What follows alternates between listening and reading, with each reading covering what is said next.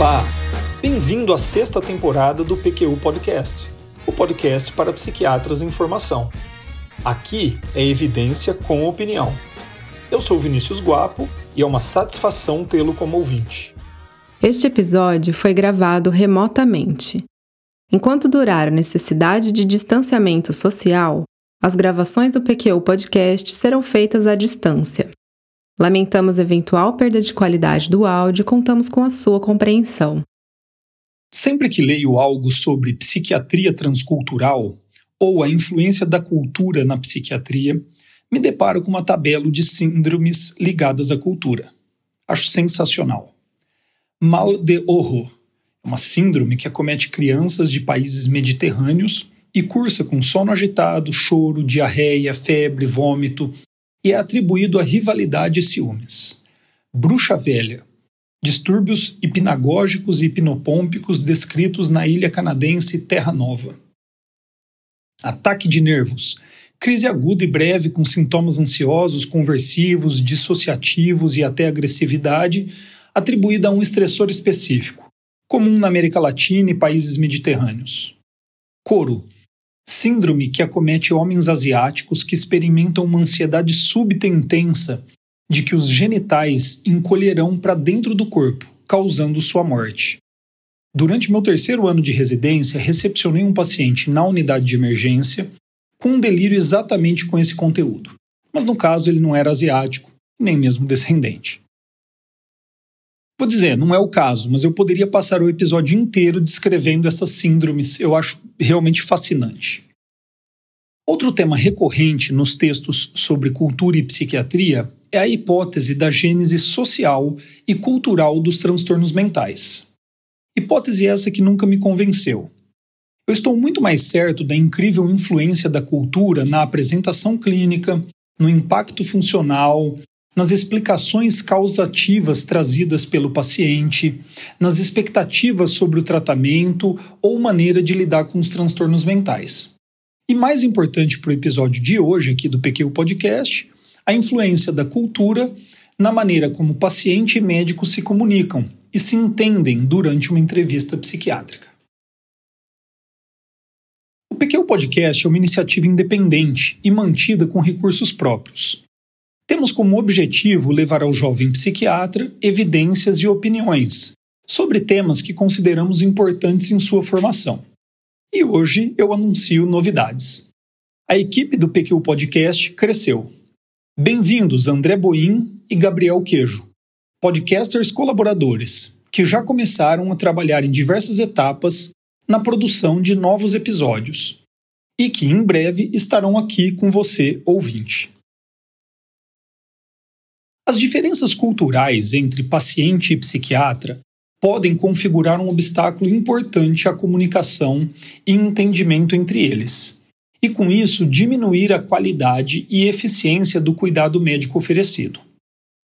Como pode, então, um psiquiatra detectar tais diferenças culturais, intervir na entrevista de maneira a melhorar a comunicação e entendimento e, portanto, aumentar a precisão do diagnóstico, criar e fortalecer a aliança terapêutica e, em última análise, oferecer um encaminhamento terapêutico que atenda às necessidades do paciente.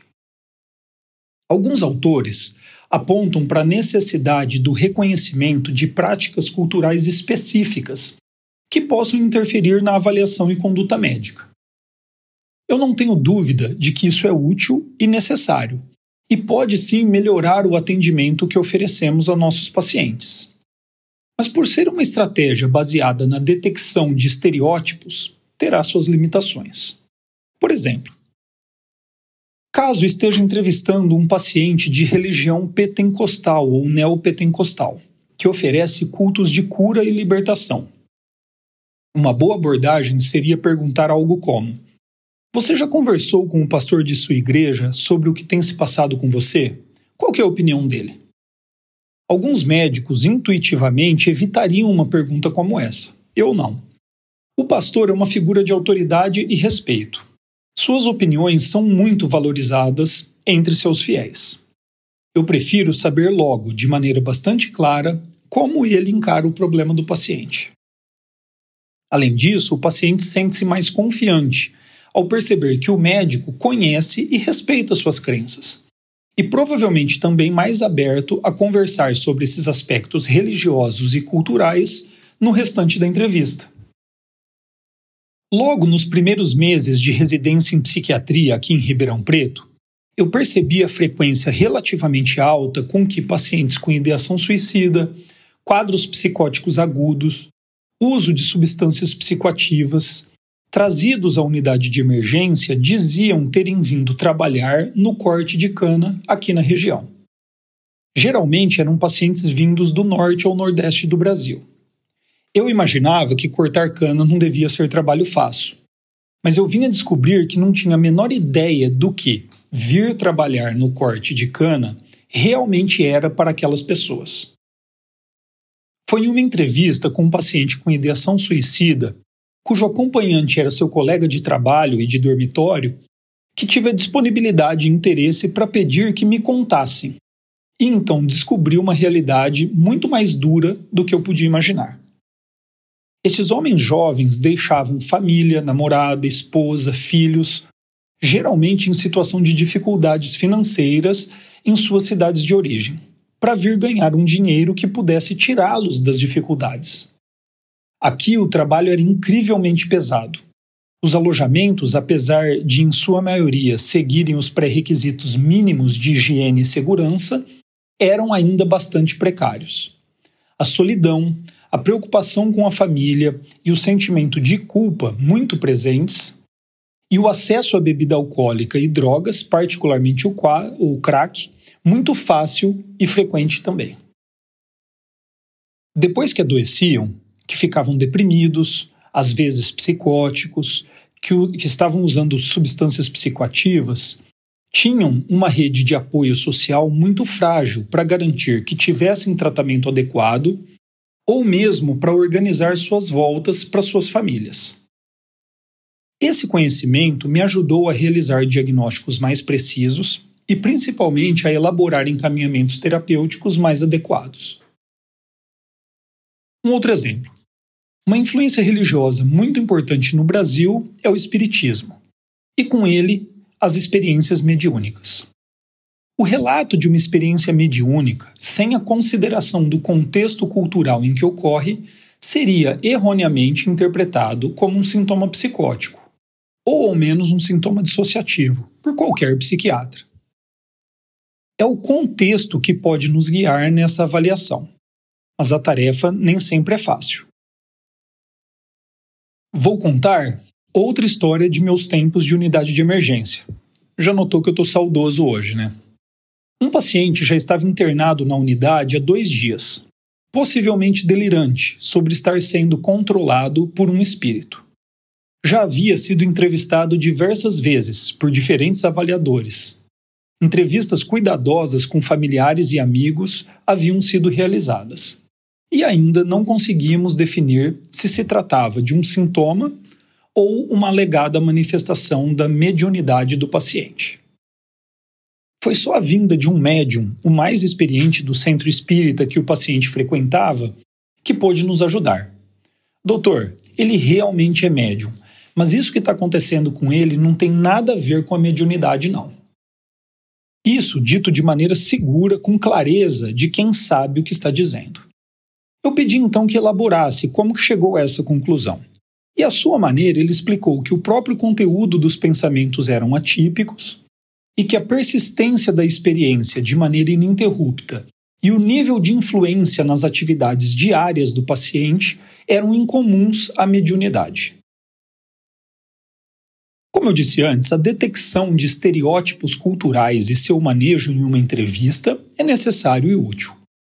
Porém, há algo mais importante do que isso: uma visão mais universal na avaliação de todos os nossos pacientes. Vou falar mais dessa visão, mas para resumir, refiro-me à importância de levarmos em consideração a cultura sob o ponto de vista do próprio indivíduo. O impacto que sua cultura tem em sua individualidade. Há uma infinidade de maneiras de alguém vivenciar a cultura em que foi criado e está inserido. Alguns vão abraçá-la fortemente, defendê-la interna e externamente, mantê-la viva de maneira mais fidedigna possível às tradições. Querem ser reconhecidos como membros dessa cultura. Outros não, seja qual for o motivo, querem se destacar de suas culturas e tradições. Não necessariamente discordam ou se contrapõem a ela, mas pretendem ser identificados por outras características. E estes são apenas dois polos opostos de um contínuo quase infinito de possibilidades. Percebido isso, precisamos de uma formulação mais ampla sobre o papel da cultura na entrevista psiquiátrica do que uma baseada em estereótipos. Surpreendentemente, fui encontrar tal formulação no texto completo do DSM-5. Isso mesmo, em um manual diagnóstico que com frequência criticamos por sua simplificação exagerada e pela visão às vezes reducionista. Sem preconceito, certo? Vamos ver o que o DSM tem a dizer sobre a cultura na entrevista psiquiátrica. O DSM-5 criou um subgrupo de trabalho para assuntos transculturais, que revisou o Esboço de Formulação Cultural, que foi publicado em 1994 no DSM-4, e elaborou também a Entrevista de Formulação Cultural. O esboço de formulação cultural é uma proposta de estrutura conceitual que organiza em quatro domínios os aspectos da cultura do indivíduo a serem considerados em uma entrevista psiquiátrica. Mas na verdade eu estou me adiantando. Antes de mais nada, o DSM oferece uma definição bastante clara de cultura para ser usada na prática clínica. Abre aspas. Cultura refere-se a sistemas de conhecimento, conceitos, regras e práticas que são aprendidos e transmitidos de geração a geração. Cultura inclui linguagem, religião e espiritualidade, estruturas familiares, estágios do ciclo da vida, rituais cerimoniais e costumes, bem como os sistemas morais e legais. Culturas são sistemas abertos e dinâmicos que passam por mudanças contínuas ao longo do tempo no mundo contemporâneo, a maioria dos indivíduos e grupos está exposta a múltiplas culturas, as quais são usadas por eles para moldar suas próprias identidades e dar um sentido àquilo que é vivido. Essas características da cultura tornam essencial não supergeneralizar a informação cultural ou estereótipos de grupo em termos de traços culturais fixos. Fecha aspas. Eu achei sensacional. Para mim, só essa definição já valeu o episódio. Mas voltando, são quatro então os domínios que servem de referência para avaliar as informações sobre as características culturais de um paciente com transtorno mental. 1. Um, identidade cultural do indivíduo, ou seja, grupos de referência racial, étnica ou cultural que formam o conjunto de influências que moldaram ou ainda moldam a maneira do indivíduo enxergar o mundo. 2. Conceituações culturais de sofrimento. Construtos sociais que influenciam como o indivíduo vivencia, compreende e comunica seus sintomas ou problemas. 3. Estressores psicossociais e características culturais de vulnerabilidade e resiliência os principais estressores e apoios no ambiente social do indivíduo e o papel da religião, da família e de outras redes sociais na oferta de apoio emocional, instrumental e informacional. E, finalmente, quatro, aspectos culturais do relacionamento entre o indivíduo e o clínico. Diferenças na situação cultural, de linguagem e social que podem causar dificuldades na comunicação e influenciar o diagnóstico e o tratamento. A aplicabilidade prática desses conceitos me parece óbvia, mas o subgrupo de trabalho para assuntos transculturais do DSM-5 notou que, apesar da publicação na quarta versão do manual desses preceitos, seu alcance na prática clínica era ainda muito pequeno. Foi para melhorar esse alcance que elaboraram a entrevista de formulação cultural. Trata-se de uma entrevista semi-estruturada, breve, para avaliação sistemática dos fatores culturais durante um encontro clínico e que pode ser usada em qualquer indivíduo. É uma abordagem de avaliação cultural centrada na pessoa, que busca informações do indivíduo acerca das suas próprias visões e das visões dos outros em sua rede social a respeito de seu problema clínico. Tão óbvia que chega a ser brilhante, a entrevista de formulação cultural é concebida para evitar os estereótipos na medida em que, em que, o conhecimento cultural de cada indivíduo afeta como ele, ele interpreta a experiência da doença e como busca ajuda. Na prática, a entrevista de formulação cultural é formatada como duas colunas de texto. A coluna da esquerda contém as instruções para sua aplicação e descreve os objetivos de cada domínio da entrevista. As perguntas na coluna da direita ilustram como explorar esses domínios, mas elas não têm a intenção de ser exaustivas. Perguntas adicionais podem ser necessárias para esclarecer as respostas do indivíduo. As perguntas podem também ser reformuladas quando necessário. A entrevista de formulação cultural pretende servir como um guia para a avaliação cultural e deve ser usada com flexibilidade para manter um fluxo natural na entrevista e o vínculo com o indivíduo. Se você está adaptado, por exemplo, com a SKID, uma entrevista semi-estruturada para diagnóstico em psiquiatria, reconhece as semelhanças. Durante o meu terceiro ano de residência, eu passei por um treinamento com a SKID, que até hoje me é muito útil na prática clínica. Não que eu aplique a escala rotineiramente, mas tenho em mente sua estrutura geral, o raciocínio clínico por trás de sua construção, e guardo muitas das sugestões de perguntas. Esses conhecimentos me auxiliam na estruturação e condução de entrevistas mais completas, eficientes e agradáveis. Eu considero que a entrevista de formulação cultural possa ser usada dessa mesma maneira. Espero não o cansar apresentando cada uma das perguntas, mas achei que você gostaria de saber o conteúdo da entrevista de formulação cultural. Ela está organizada da seguinte maneira: Definição cultural do problema. Primeira pergunta: O que traz você aqui hoje?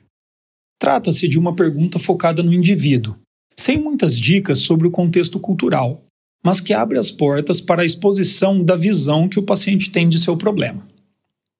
Pergunta 2. Às vezes, as pessoas têm formas diferentes de descrever seu problema para sua família, amigos ou pessoas de sua comunidade.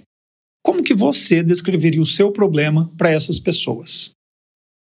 Essa pergunta já busca entender a maneira como o paciente entende o seu problema a partir da perspectiva de pessoas que compartilham sua mesma cultura. Pode trazer informações importantíssimas quanto ao diagnóstico e quanto ao encaminhamento terapêutico e adesão ao tratamento, por exemplo. Pergunta 3. O que mais o incomoda em relação ao seu problema? Essa pergunta busca identificar a gravidade do problema na visão do indivíduo mas também as repercussões de seu problema em seu meio. Percepções culturais de causa, contexto e apoio. Pergunta 4. Por que, que você acha que isso está acontecendo com você? O que você acha que são as causas do seu problema? Pergunta 5. O que outras pessoas na sua família, seus amigos ou outras pessoas na sua comunidade acham que está causando o seu problema? Começamos aqui a avaliar com essas perguntas o modelo explicativo do paciente e das pessoas ao seu redor para sua situação. Um detalhe técnico: a partir dessa pergunta, ao invés de usar a palavra problema, o seu problema, você pode usar as palavras que o próprio paciente usou para definir sua condição. Seguindo adiante, pergunta 6. Existe algum tipo de apoio que melhora o seu problema? Como o apoio da família, de amigo ou outros? Pergunta 7. Existe algum tipo de estresse que piora o seu problema, como dificuldades financeiras ou problemas familiares? Nessas duas últimas perguntas, avaliamos estressores e apoios. E com as perguntas 8, 9 e 10, avaliamos o papel da identidade cultural do indivíduo na sua maneira de entender e se comunicar a respeito do problema para o qual busca ajuda. Então vamos lá, pergunta 8. Para você, quais são os aspectos mais importantes da sua origem ou identidade? 9. Existem aspectos da sua origem ou identidade que fazem diferença no seu problema? E 10.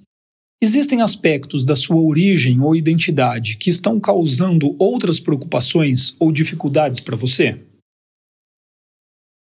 Seguindo adiante, fatores culturais que afetam a capacidade para lidar com situações difíceis e a busca de ajuda no passado. Pergunta 11. Às vezes, as pessoas têm formas variadas de lidar com problemas, como o seu. O que você fez por sua conta para enfrentar o problema? Essa é uma pergunta que expressa o interesse pelas capacidades do paciente para lidar com situações difíceis e pelo seu grau de efetividade. Pergunta 12. Frequentemente as pessoas procuram ajuda em muitas fontes distintas, incluindo diferentes tipos de médicos, pessoas que ajudam ou curandeiros. No passado, que tipos de tratamento, ajuda ou aconselhamento você procurou para o seu problema? Essa é uma pergunta formulada com técnicas de atenuação de culpa, para facilitar o relato do paciente sobre todo tipo de ajuda que já tenha buscado no passado. Se possível, explore a vivência e a apreciação do paciente em relação à ajuda recebida também. Já estamos quase terminando. Pergunta 13.